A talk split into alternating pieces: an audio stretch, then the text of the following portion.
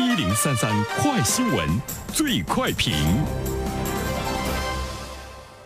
焦点时间快速点评，最快评。接下来我们关注实现退休后养老金的终身领取或长期领取，确保活到老领到老，避免养老金早早领完，这是税延养老保险的设计原则。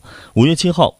税延养老保险的配套细则、个人税收递延型商业养老保险产品开发指引出炉，这也意味着宣布试点城市和时间之后呢，税延养老保险产品的基本形态已经确定，落地销售将指日可待。对此，有请本台评论员袁生。你好，袁生。你好，晨曦。落地销售呢，指日可待。呃，如果在我们的这个城市也会尽快的有这份保险的话呢，建议收音机前的听众朋友呢，可以这个考虑一下。如果你还没有这个退休的话，它是从今年的五月一号开始，在上海、福建省哈，还有这个苏州工业园区要进行呢这个试点。试点的目的呢，是为了让这个产品更加的这个完善，因为它会涉及到呢很多方面的呃这个问题。那么什么样的人可以来购买这个商业保险？只要你满十六周岁以上，没有达到国家规定的退休年龄。都可以呢参加税延养老险，到底是一个什么样的这个概念？简单的说呢，就是你投保人可以在税前列支保费，等到将来你领取你的保险金的时候再缴纳个人所得税。这样的话呢，就可以降低个人的税务负担。如果再扣除通胀的因素的话，你税收的负担呢就减轻了。这是国家给民众的一个让利。呃，我们来举一个例子哈，假如说你每个月。税前的工资是一万元，那么五险一金的缴费比例是百分之十九，这就是说，你税前所得额应该是八千一百元，把五险一金百分之十九扣除，那么八千一百元领到你手里之前呢，你要缴纳个税，缴纳的个税呢是三百六十五元，这是现在的情况。呃，如果你参加了我们刚才说到的税延养老保险的话。你每个月呢要交六百块钱的税源养老保险，那么你在交个税之前，要把你这六百元给你扣除，这就是税前嘛，税前扣除。那这个时候呢，以前你交个人所得税的这个基数是八千一，现在就变成了七千五，对不对？这样的话呢，你当月交的个税呢是二百九十五元，就要比三百六十五元本身就节省了七十元。如果你交三十年。每年你要交的保险金呢是不变的，个人所得税交的也是不变的，把它当做一个衡量。而且呢，你交这个保险，它呢是要对你呢进行一定的运营，就是你这个保险呢在这么多年的积累的过程中呢，会有一个账户的收益，我们把它叫做账户年化收益率为百分之五。这样的话，三十年之后呢，累计的金额是四十九点一二万元保险的钱。在你一次性去领取它的时候，你需要呢要补交你前期没有交的个人所得税，是三万六千八百四十一元。那么这个时候呢，考虑到货币的时间价值，比如说通货膨胀，还有呢我们刚才说到的这个百分之五的折现率啊，等等等等，其实折现到当期的。节税总额是四千七百三十六元，就是你还可以能够节省这么多的这个个税。那么总的意思呢，就是你少交了个税。这就是说呢，它降低了你个人的这样的一个税负的负担。再一方面的话呢，首先来关注一下它的这个类型。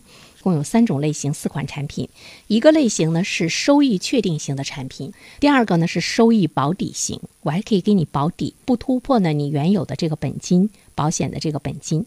第三个呢是收益浮动型的这样的一个产品。三种产品你可以自由选择，但是呢在你投保期间，你如果觉得哎，我觉得第三种更好一些，那么你可以进行转换。另外一方面的话呢，你觉得哎，另外一家公司做的呢比我。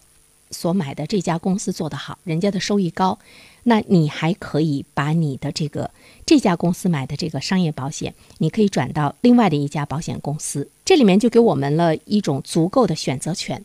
我觉得给保险公司呢也带来了一定的压力，他要稳住客户，那他一定呢要去研究怎么样让你三十年。二十年、四十年，在他这儿买的这个保险产品的这个收益，能够呈现出一种稳定的增长。另外一方面的话，这个保险产品它是终身领取，终身领取的概念就是为我们的客户提供了一份稳定的与生命等长的现金流。其实呢，它可以给我们高品质的生活提供一种长期的养老的呃这样的呢一个这个保障。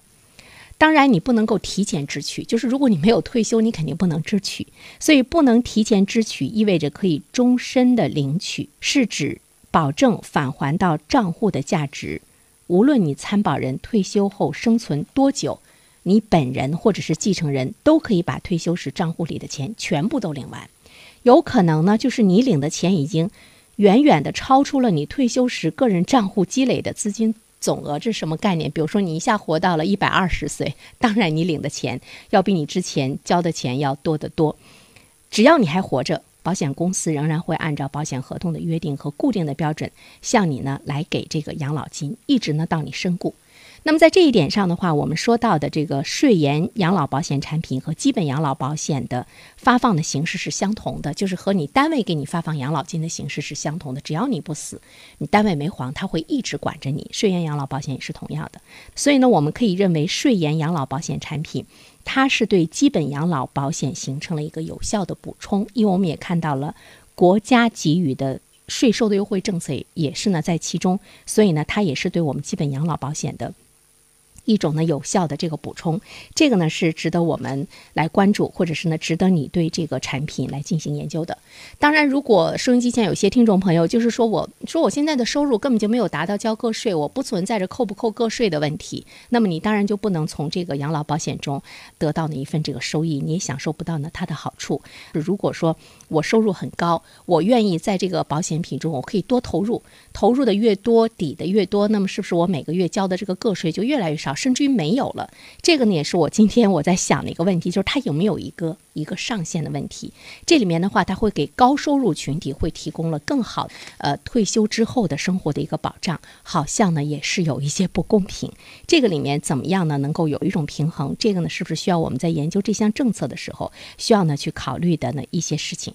当然，这个养老保险它包括你交费，包括投资积累阶段，也包括养老金的领取的阶段，它会长达几十。十年，所以他，如果我们考虑到它的投资积累阶段百分之五的年化收益啊，等等等等，我们可以说它不是一个简单的短期投资的行为。